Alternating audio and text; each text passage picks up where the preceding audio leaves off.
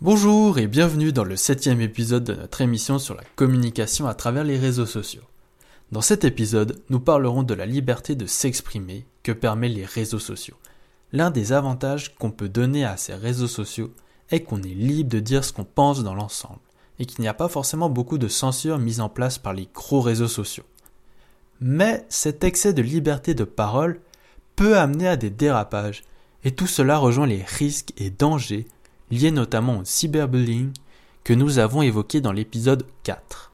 On est donc en droit de se demander faut-il instaurer une plus grande censure dans les réseaux sociaux? Quelle devrait être alors la limite de cette censure pour ne pas empiéter sur la liberté? Pour commencer, que faut-il entendre par censure et liberté? Écoutons la réponse de Madame Josso sur la question. La liberté n'a de valeur que lorsqu'elle a, elle, elle intègre des limites. Vous voyez, c'est pas l'histoire ma liberté s'arrête ou commence la vôtre, parce que ça, on peut discuter à l'infini. Mais c'est tout est possible, mais j'ai une éthique qui me dit que tout n'est pas faisable. Mais je sais que tout est possible. Donc, si les gens se mettent au travail pour exercer une certaine censure, ça peut pas être n'importe quelle censure.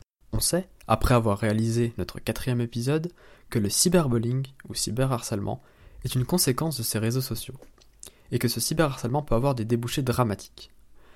Devrait-il donc y avoir une censure mise en place pour contrer ce cyberharcèlement? Il faut, faut, que ça soit policier d'une part, c'est une chose, mais je ne pense pas que ça soit la solution. C'est-à-dire que euh, ça, c'est une question plutôt d'éducation. Je pense que euh, dans toutes les générations, ce qui a été interdit euh, est plus intéressant si c'est pas expliqué, d'accord? Si c'est juste très opaque. On pourrait se dire que la solution du problème est de mettre en place un système de censure qui permettrait une protection de l'individu. Mais la mise en place de cette censure signifierait que la liberté d'expression est réduite. On est face à un dilemme. Faut-il accorder plus d'importance à la censure au détriment de la liberté d'expression ou le contraire? Selon notre expert, le problème n'est pas du tout là. L'éducation semble devoir être privilégiée à la censure, afin d'éviter ce cyberharcèlement. Mais on sait que sur les réseaux sociaux, tout va très vite. On publie, on partage, on aime, on n'aime pas. Cette masse d'informations circule rapidement sur le net.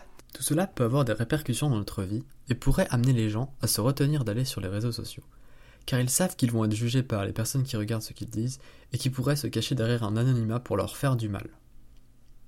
Au final, comment le pouvoir de s'exprimer affecte-t-il les réseaux sociaux? C'est vraiment une transformation de la, euh, de la société euh, vers le partage. Ce que ça a ôté aussi beaucoup, c'est le pouvoir ça a donné beaucoup plus de, en fait, ça a ôté du pouvoir à certains et ça a donné du pouvoir à d'autres. D'accord? Ça a donné plus de pouvoir à un grand nombre de personnes parce que c'est le pouvoir de s'exprimer, que ça soit euh, commercial ou politique ou etc. Et ça a enlevé cette mauvaise notion du pouvoir, c'est je détiens l'information dont je sais, dont j'ai le pouvoir.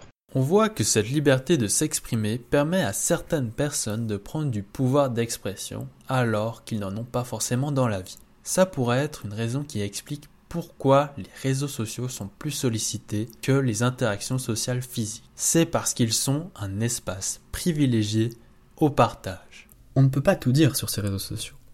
Bien que cette liberté soit grande, il y a quand même une part de censure qui régit.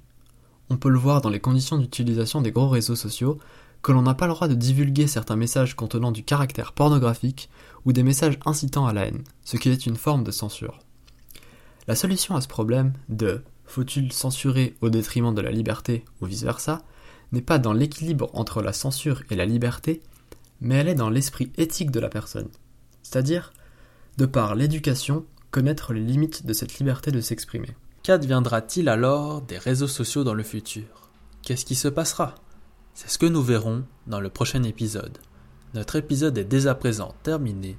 Nous espérons qu'il vous a plu et vous remercions de nous avoir écoutés. Restez connectés pour la suite.